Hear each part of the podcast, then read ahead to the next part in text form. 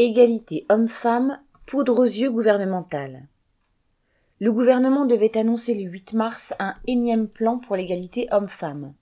La principale et quasiment unique mesure se réduit à interdire l'accès au marché public aux entreprises ayant eu une mauvaise note à l'index d'égalité femmes-hommes ou ayant refusé de le publier.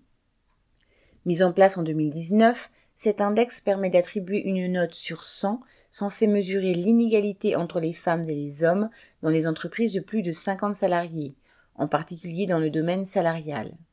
Jusqu'à aujourd'hui, une entreprise ayant obtenu une note inférieure à 75 avait l'obligation de rendre publiques des mesures pour améliorer la situation sans que soit prévue la moindre sanction.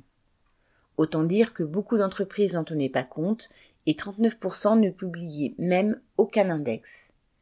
Il est peu probable que la mesure annoncée par le gouvernement y change grand-chose. En effet, parmi celles qui publient un index, la note moyenne est de 86 sur 100 et 8% seulement ont un indice inférieur aux 75 fatidiques.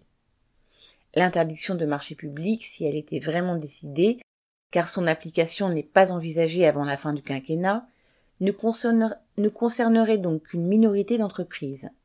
Et pourtant, selon l'INSEE, les salaires des femmes étaient toujours inférieurs de 22% à ceux des hommes en 2022. La première ministre Elisabeth Borne a bien insisté sur le fait que son objectif premier n'était pas la sanction. Cet objectif-là est assurément atteint. Les patrons pourront continuer de sous-payer les femmes en toute, toute tranquillité. Hélène Comte.